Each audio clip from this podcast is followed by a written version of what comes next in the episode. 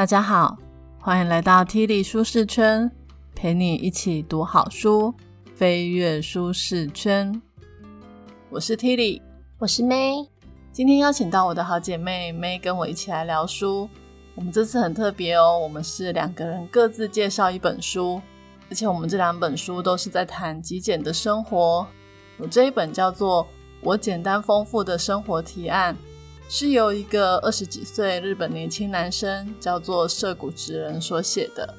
好，那我这本呢是《理想的简单生活》，它的作者呢是一个法国的女性，叫做多米尼克洛罗。那她平常呢就是喜欢呃水墨画跟禅宗，所以她基本上在日本已经住了三十多年了。所以我们感觉她已经是大概是五十岁以上的一个成熟的女性。那这本书呢，在啊法国呢，在日本呢，都有非常棒的一个销售的记录，大概都是呃二三十万册以上啊，所以这本书算是一本畅销书。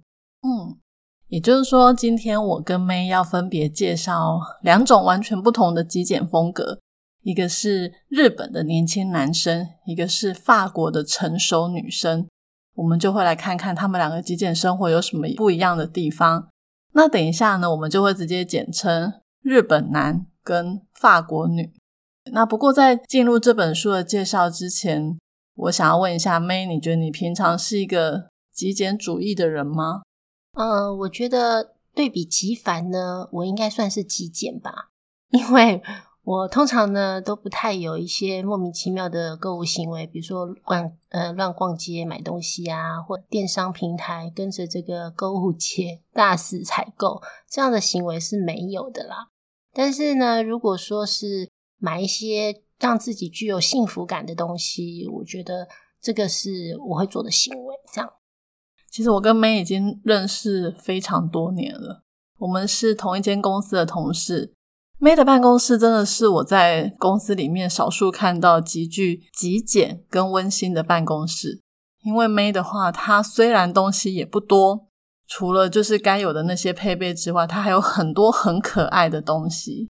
像是呢，它还会有一个很可爱的泡茶的一个透明的水壶，然后还有一个超级可爱的马克杯，是那个什么图案？Lisa 与 Gaspar 哦，Gaspar，嗯。然后它还有一个粉绿色的保温瓶，还有一个很可爱的笔记本，几支笔。然后呢，原本他书桌上面也有几本书，但是我后来发现他也都清掉了。然后他有次还给我看，说他的抽屉里面都是空的，没有什么东西。所以经过 May 的位置的时候，你会觉得很温暖，很有他自己个人的味道。嗯，我觉得你的观察非常的细腻，是不是有偷装针孔在办公室？对，我本来想说叫你拍张照片给我，我想要对对看我到底对了哪一些地方。对，因为我会注意到他的办公室，就是因为我跟他的风格真的差很多。对，你的东西也太多了吧？对，而且完全没有什么可爱的东西。我没有可爱的笔记本，我的桌上啊就是一堆那种 A4 纸印过，但是它背面是空白的，然后我就拿那个当做我的笔记本，好会废物利用。对 对。然后我就拿那种垫板夹，把它就是把它堆叠起来，变成我的笔记本。然后我桌上就是有一堆文件，可是我从来都不知道那堆文件 到底要干嘛。可是我不敢丢，因为好像是好像是我老板给我的，我就一直放在那里。我也没有可爱的茶壶，我有一个很可爱的马克杯，还是没送我的。那我的 Party 圈上面其实有一些娃娃啊、公仔。原本我其实是要来创造我的个人风格，但是其实久了我也。不太理他们，反正他们就是一堆灰尘的娃娃跟公仔这样。对，可是我舍不得丢，因为毕竟那是我的收藏品，这样我就给它放在那里。哦，对，在办公室呢，其实我们可以看到很多人啊，啊，几乎呢就是把家里的东西都搬来了。反正呢，你要他 拿出什么东西，比如说一些什么护唇膏啊，或者是面苏利达姆啊，都生得出来。你讲到这个，我有，我有一次就中暑。然后我同事就拿刮痧棒出来，我就觉得这也太厉害了吧！反正就是家里有的东西，办公室也要配备一套这样子。对对对，其实我觉得一个人的办公桌怎么样，应该多多少少也可以反映出他在家里是什么样子。对，那我就是从我办公桌就可以知道，我不是那种极简主义的人。可是其实我还蛮好奇那些极简主义的人，他们是怎么生活？感觉他们生活好像没有什么负担，很轻盈，然后搬家的时候可以少整理非常多的行李。我想搬家费用应该也会少非常多。对啊，可是我觉得就算是极简，会不会每个人过出来的极简生活其实也不太一样？就像我跟 May 在挑这个极简的书来看的时候，就很不一样哦。我们那时候就是各自想说挑一本书，那我就挑的就是很那种简洁利落、充满高科技感的日本二十几岁男生写的书。哎，那我挑的这一本呢，其实。就是反映我个人的 渴望，它就是一个看起来就很有生活品味，然后而且很优雅的一个法国女性写的书。那我自己也是希望有一天可以跟她一样，嗯，过着优雅的一个极简生活。嗯，所以呢，今天我们两个就想要透过这两本书来聊一下日本男生跟法国女生的极简生活。等一下，我们除了会谈到说他们在生活中怎么做到物品的极简之外，我觉得我们更特别是想要来聊一下一些，譬如说思考上面的极简，或是一些生活态度的极简。因为这两本书其实一直在强调一个同样的东西，就是极简不是只有去除掉一些我们觉得很累赘的一些物品，它甚至应该是要全面的拓展到你的人生，包括你的生活形态、人际关系。也就是因为让我们就是对物品的依赖更少，然后从而我们就可以过着比较自由的生活。嗯，那极简呢？其实它不是叫我们过一个贫穷的日子，其实是要去享受你的生活。那像法国女，她就说啊，不再拥有过多的东西，就可以省出更多的时间来关注自己的身体。那一旦对自己的身体感觉良好，就能够忘记肉体的存在，专注于精神的发展，让生命充满意义。所以我觉得，就是从呃外在的事物到。呃，精神上面的，我觉得可能大家可以好好去思考一下这方面的一个各种方面的极简。真的，我的这个日本男生他也说，他自从他开始过极简的生活之后，他反而更能够看清楚对他自己来说什么才是最重要的。而且现在他就说，他打从心里觉得自己过得非常的幸福。所以本节 podcast 将为你们带来三个部分：一。食衣住行的自由，二生活形态的自由，三极简的真谛。那我们第一个部分来聊一下食衣住行这种基本生活上面的自由。先来聊吃的极简。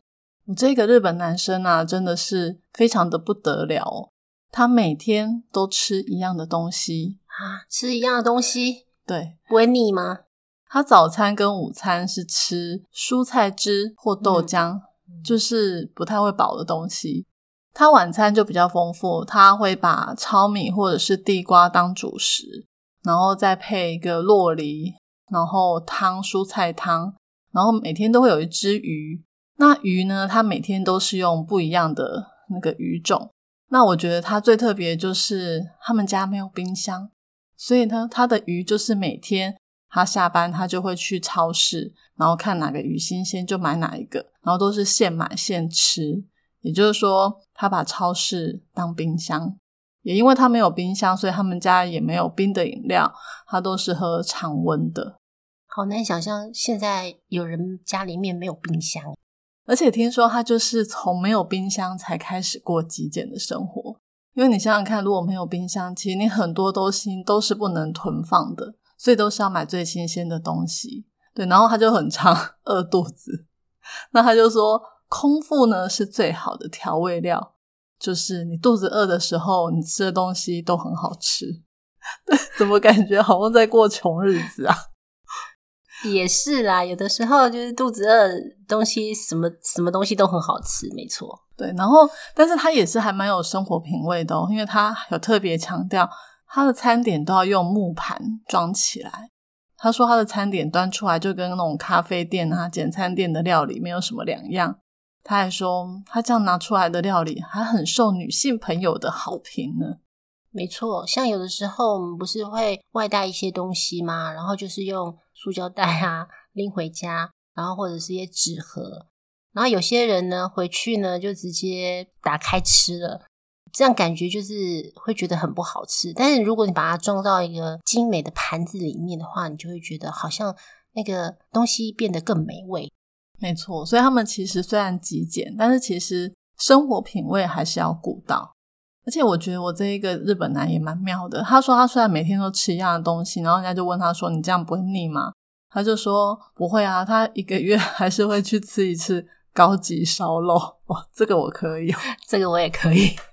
不过我其实觉得这边倒不是说在强调我们要吃的非常的好像简单，或者是好像很痛苦的样子。其实主要还是作者他想要强调的是，你吃的相对比较简单，其实对你的身体也会比较好。因为如果你吃的比较简单，你就可以比较控制自己的食欲，因为你每天都是吃一样，你就不会想说要去吃什么泡面啊、零食，然后让你的身体产生很大的负担。所以其实他会去尽量避免一些容易让他上瘾的食物，譬如说他们家里是完全没有。含咖啡因啊，或者是糖啊、酒精类的东西，或是有那种嗯反式脂肪、化学添加物的这种加工食品，他是完全不吃。所以我觉得，虽然说他讲一天一餐，但是他吃的很健康，其实对他的身体帮助相对来讲也是蛮好的。嗯，我觉得其实呃，法国女的这些概念呢，有一些相像，比如说呢，她也是叫大家要呃减少食量。然后要注重这个营养价值、营养价值均衡的食物，因为营养价值低的食物其实会让你的身体缺乏能量，你就反而其实要付出更多的金钱代价。然后呢，也不要吃的太过丰盛，因为其实太过丰盛的食物会要求你的身体器官其实是要更多的去耗费能量去消化吸收的。那如果吸收不良的时候呢，你的毒素反而是会累积在你的体内，造成一些病毒啊，就是在你的体内积存。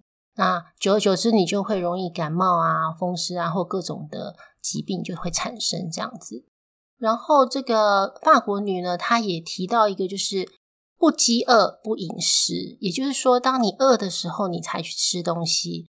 有点像以前在讲这个慢活慢食，就是你要充分的去呃品尝你的每一口的饭食，它的里面的滋味。那这样子你就不会去呃暴饮暴食，然后等到你不感到饥饿的时候呢，你就停止饮食，大概就是吃七分饱的意思。那我很好奇，他都吃什么东西？像我那个就是每天都吃一样的，只有鱼会不一样而已。算是属于少食嘛，所以他会为自己准备一只好的木碗。那这个碗呢，就是已经可以满足他身身体上所需的分量。比如说，它就是里面放一点饭呐，然后一汤匙的蔬菜，一小块的鱼，或者是鸡蛋，或者是豆腐这样子，然后再撒上一些芝麻或者是香料。那冬天呢，会是盛一碗浓汤；那夏天就是一碗沙拉。呃，饭量是非常少的，但是其实你认真想一想，也已经足够了。我觉得他们吃东西真的相对都很健康，都是像刚刚那个日本男一样，就是不吃那种很重口味或是那种加工食品，然后吃这种比较天然健康。其实相对来讲，好像生活上的花费也不会很多，然后可以让自己的食欲就是相对是比较极简。除了吃的极简之外，我们再来聊一下衣服的极简。大家应该有听过贾伯斯每天都穿一样的衣服，就是 T 恤、牛仔裤。对，然后我这一个也差不多，他就是每天都穿素色的，然后好像夏天有四套衣服，冬天有四套，可是那四套完全都是一模一样的。那他的穿搭就是黑色加白色，譬如说他的风衣会是黑色，然后可能里面是白色的衬衫还是 T 恤之类的。连鞋子哦也是都一模一样，然后买的三双左右。对，所以他认为说，只要样式是非常简单，它搭配起来通常就是还蛮会有自己的风格。所以他其实选择的衣服都是质料还不错，就是要选那种不会洗一洗就会皱掉的。其实作者他是要强调说，我们不要每天都在选说我要穿什么衣服，因为如果你把那种想要跟别人比较的那种时尚感。把它赶出你的大脑，你就可以去做一些你想要专注做的事情。做一些对你自己未来是比较有利的事情。所以他就是把这些选衣服的时间都存起来去做他真正想要做的事啊。没错，而且他们其实都很强调，就是个性跟自我不是靠服装，是靠我这个人的品味来展现的。对，所以他们其实，在选衣服的时候，我就不会去考虑别人的眼光，会觉得只要自己穿的舒服就好了。而且他们认为，如果你一直去考虑别人的眼光的话，其实有点想太多，因为其实。没有人在注意你穿什么衣服。哎，不过我觉得啊，这里也是蛮好玩的。想象如果世界上所有的男生都照这样穿的话，会不会 其实还蛮单调的？不过我说真的，我平常真的也不会去注意我旁边的男生穿什么。好，那接下来呢，我再讲一下法国女。刚刚呢，听完这个日本男，我是觉得。是还不错啦，就是把时间省下来了。可是，在法国女生这边呢，她其实没有，她就是还蛮重视自己在各方面的一个生活所需要的服装，所以她会去呃有一些她穿衣的风格这样子。好像这位法国的女生呢，她就觉得呢，简单呢是建立在自己迷人风格的关键。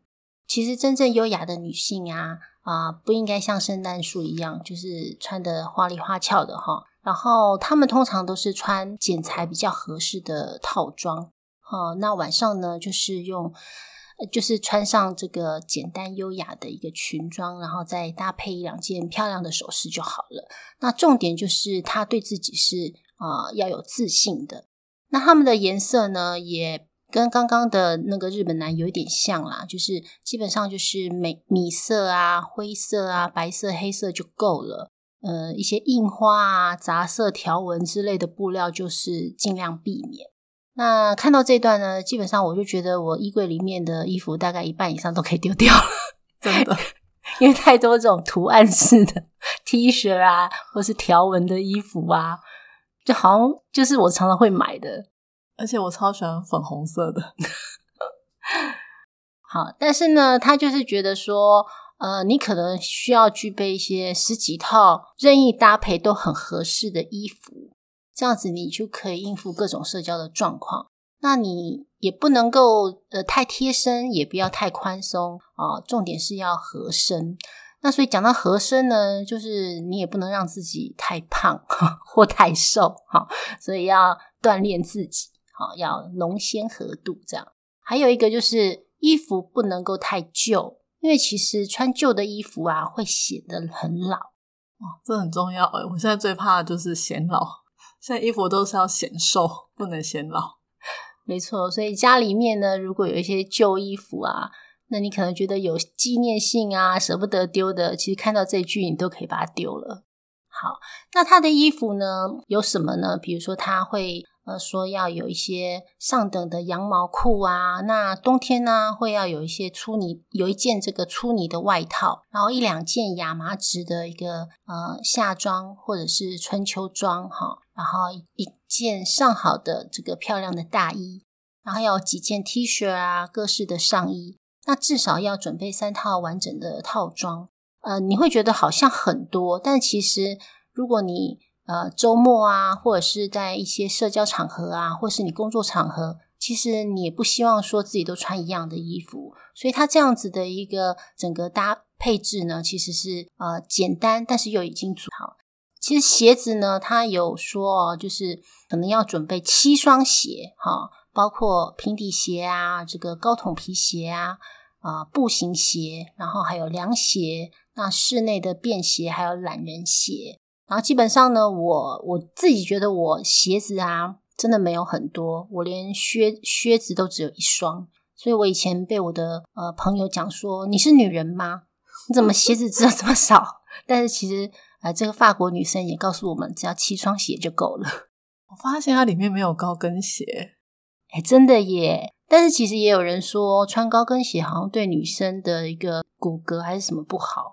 对，而且我觉得我穿高跟鞋的话，我到傍晚的时候，我觉得非常痛苦。我觉得女生为什么要拿鞋子来折磨自己？然后在配饰方面，他也是说要准备披肩啊、丝巾、腰带、帽子跟手套哦，所以基本上你这样子想起来呢，其实他的穿衣的风格不会太单调，诶而且我觉得他整个人让人家觉得很优雅，就是你看他的准备这些衣服，应该是那种你会注意到的女生，是很有风味的。然后，因为他还会有丝巾啊、腰带啊，这我都没有。我觉得法国的女生她们好像蛮注重这些呃一些简单的配件。对，就像我那个日本男生，就是你可以想象的，他可能就是一个黑色风衣，然后白色的衬衫，然后黑色裤子，就是你路过 完全不会注意到这个男生的那一种。对，那相对我这个日本男生呢，他除了刚刚讲的吃东西、穿的，他都非常极简之外，那我刚有提过说他是一个高科技男。所以，我们接下来聊一下这两个不同的人，他们的用品上面有什么样极简的地方。像譬如说，这个日本男，他就是家里没有电视，然后他的手机呢，就是用 iPhone，而且他都是用最新的型号，然后他都选最大的荧幕。那他说呢，其实他在用品上面，他有一个标准，就是他只选经典。那什么叫经典的商品呢？经典的商品的意思就是有很多人都非常喜欢用，而且会持续的用。经典就是前人的一个历史的累积，所以其实通常经典的东西是不太会退流行的。但是呢，他也都用最新型号的，那所以他就是会选 iPhone 嘛。那他之前有讲说，选 iPhone 的原因也是因为 iPhone 其实要脱手的话是相对比较快速的。也就是说，他其实买东西的时候，他会去衡量这个东西的价值。因为大家想看，如果是经典的东西，是不是我就算今天要脱手，应该也会很多人想要承接。然后，如果是买 iPhone 的话，因为很多人都是果粉嘛，所以如果他把最新型号要转手卖掉，其实也蛮容易找到买家的。虽然他过的是极简的生活，但是他觉得极简不是一定就要用很不好的东西。而是你只要找到一个好的脱手的管道，想要用这个东西，你就是把它买下来。然后买了之后呢，如果你觉得不适合，你就把它赶快转手。这样子呢，其实你也不会浪费太多钱。而且就是因为你知道有一个好的脱手的管道，所以你就可以去尝试看看这个东西是不是你真的想要的东西。那他觉得最不好的就是我们买了，然后我们不用，不用，如果就放在那里，或者是丢掉。那其实是最浪费钱的。其实国外还蛮流行跳蚤市场的，呃，台湾的话实体可能也是有一些，但大家现在也都可以去，比如说虾皮啊，自己在那边拍卖嘛。所以我觉得二手的东西其实还蛮流行的，你可以尝试的去使用。然后如果真的不适合自己，也许适合别人嘛，所以你就可以透过这些二手的管道把它出清。而且，其实我觉得他们这个极简生活很好，就是因为我们很多东西买了，其实我们是不用，然后我们就堆叠在那里，那它其实就会浪费你的一些生活的空间。那与其这样的话，你就是确定你这东西你就是不会用，那你就干脆把它卖掉。所以你家里通常留的东西，一定都是你喜欢到不行的物品。好，那法国的女生呢，其实在用品上面，她也是很强调经典啦，哈。因为经典的东西呢，其实你可以用很久。那比如说，他在里面就讲到这个呃女生的一个手提包。那他说呢，一只漂亮的呃手提包呢，啊，如果是可以运用在不同的场合呢，其实一只就够了哈。那你可以其实又显出你的优雅，而且你可以用很多年。那想到可以用很多年，你就知道这个东西品质不能够太差嘛，对不对？像比如说，呃，什么凯利包啊，或者是草编的手提包啊，这些都可以用很久，而且是越用会觉得越有品味的。好贵哦！没错，我记得法国女生好像也有提到，就是如果你觉得一样东西很好，虽然它很贵，譬如说一个好的手提包可能需要好几万，那我们可能就会想说啊，我没有那么多钱，我去买了一个没有这么贵的包包。这个法国女生，她是强调说，你应该要去存钱，去买到那个虽然很昂贵，但是是你最喜欢、最心动的包包，而不要就是你现在没有什么钱，你去买一个很低品质的，这样子你所用的东西就会永远都屈就在不是很好的一个品质。那我觉得这是一个还蛮特别的观念。诶，那这样子，我们是在鼓励大家买名牌包吗？应该说，一个名牌包胜过一百个夜市包吧。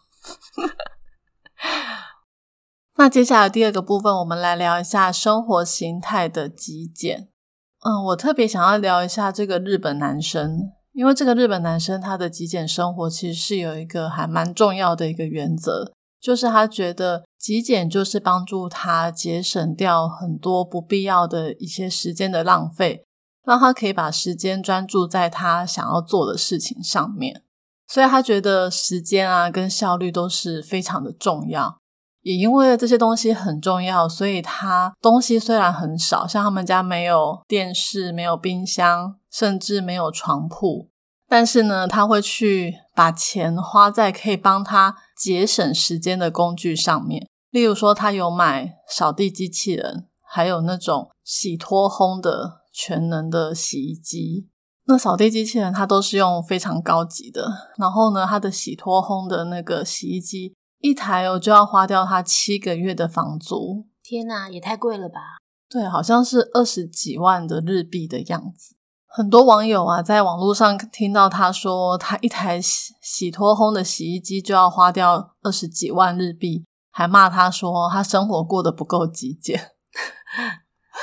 但是其实呢，作者并不是要跟我们说极简就是你什么都要把钱省到最低。而是你应该是不必要的东西，你不要去花钱。可是有些东西你觉得很值得投资的，你就去花。例如说，这一个作者他就是很不喜欢做家事，所以呢，他扫地机器人可以帮他做家事，洗脱烘就是帮他洗衣服，所以他觉得把钱花在这上面一点都不奢侈，因为他觉得他买这些东西其实不是买那个物品，而是买可以自由运用的时间。嗯，所以他。花钱买的是自由，对，就是买一个 佣人来帮他做家事。我想，如果以后有机器人，他应该也也会买一只。没错，对，所以因为他是男生，所以他就很不喜欢做家事。那我觉得我应该是可以省下来，我还还蛮愿意做家事的。没错，像这个法国女生啊，她就会把做家事当成是一个快乐时刻。其实她会享受这个做家事的过程，比如说她会穿上适合做家事的衣服啊，然后放一段音乐啊。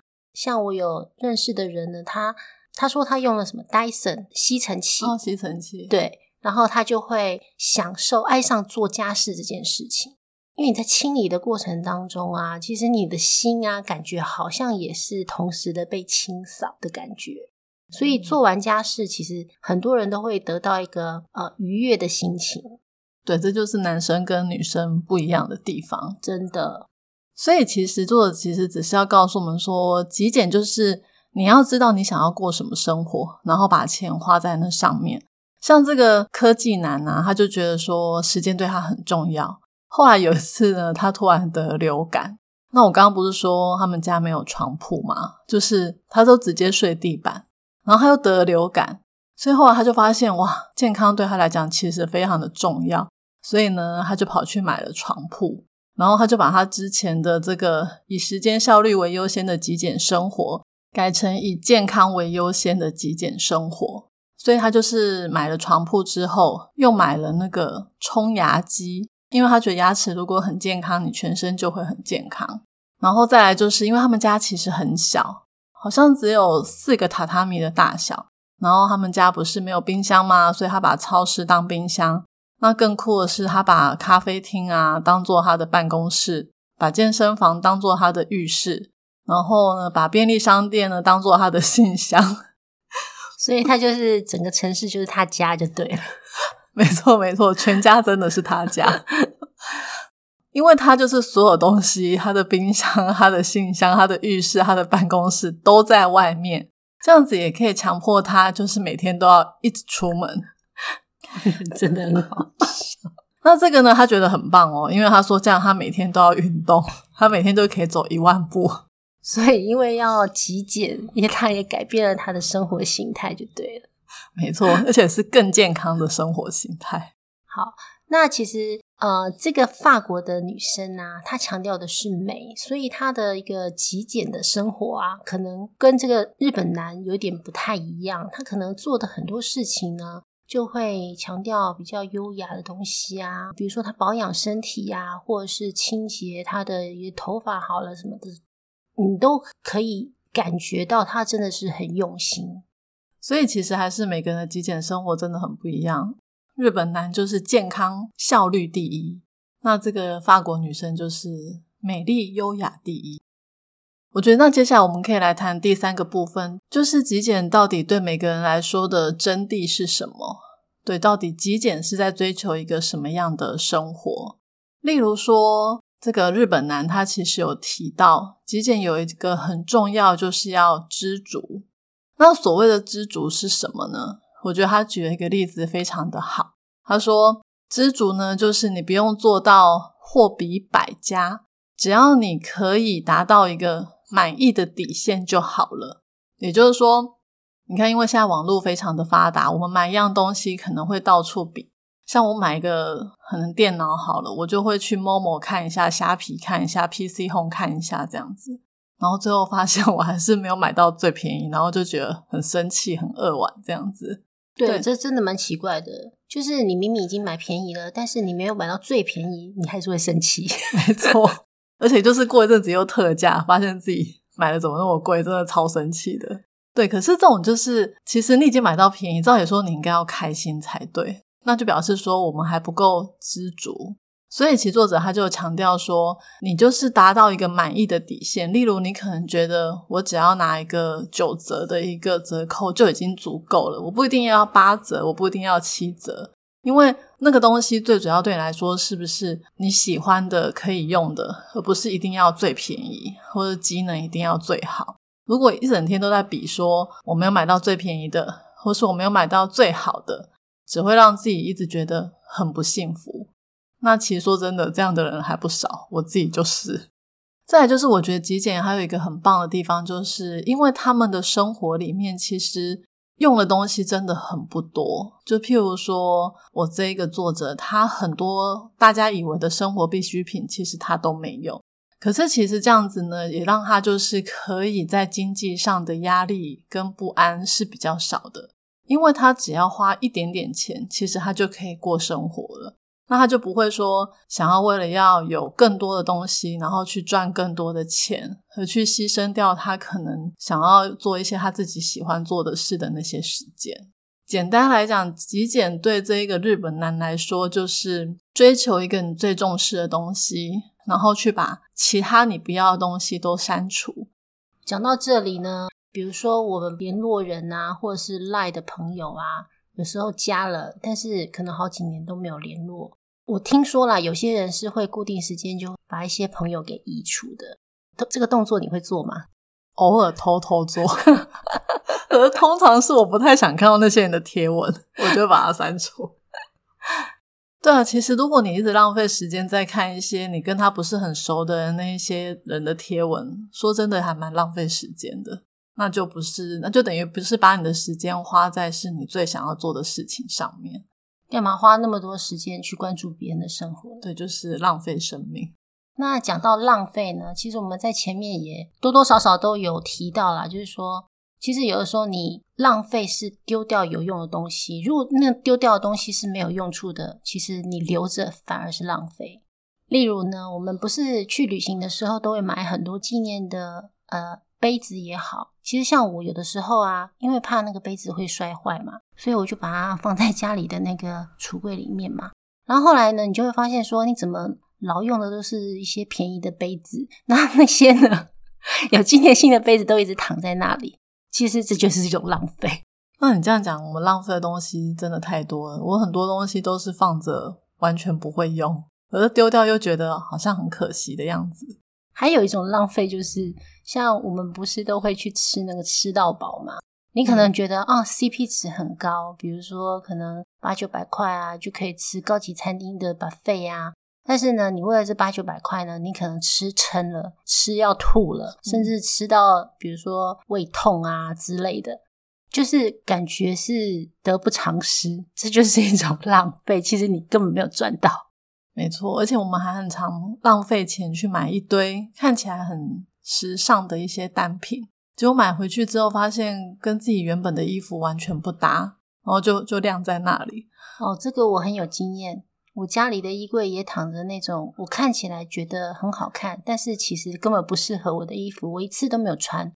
这就是一种浪费，没错。而且我有过敏性鼻炎，我还很常买那种毛茸茸的衣服，觉得超好看的，就我一穿就打喷嚏。然后后来我就是只有试穿过而已，然后买回家之后再也没有穿过，就放在那。所以认真的了解自己的需求，才不会买到你会后悔的东西。我觉得这法国女生讲的浪费。还蛮有趣的，就是你留着你没有用的东西，或是你买了你不需要的东西，或是你不会用的东西，真的是一种浪费。不止浪费钱，也浪费我们的储存空间。所以，如果为了要不浪费的话，我觉得极简生活也是一种很自律的生活，因为你就是要控制自己有很多的购物欲，或者是减少很多会让自己分心的事情，然后也让你呢。就是可能从一些金钱至上的一些观念可以解脱出来，也就是说，你可能不需要过多的衣服，你也不需要吃过多的食物，这样子你才能够得到真正的自由。所以，其实日本男也谈到，他认识很多在过极简生活的人，每一个人呢，其实他们的生活都是非常的有精神、神采奕奕啊，因为其实他们每个人对自己都有很深刻的了解。而且减少了很多不必要的选择，你更了解自己，你的自信自然也会跟着来。今天的说书呢，我们就说到这里。今天我们要送给大家的三个知识礼物，分别是：一、简单是一种平衡，是聪明的利用金钱、时间和所拥有之物；二、极简不是在过穷日子，而是打造一个简单却丰富的生活风格。三，透过极简的生活，可以找到生命中的优先顺序。我已经把今天所有的重点内容都放在我的部落格 podcast 的说明栏有连接哦。这一集的题目是：听完了这本书之后，你想要从哪方面开始极简呢？欢迎你留言跟我分享你的看法。愿上帝帮助我们思考人生中最重要的优先顺序是什么，将时间花在最幸福的事物上。打造属于自己的简单生活。我是 May，我是 Tilly，Tilly 舒适圈，一周一本好书。我们下周见，拜拜，拜拜。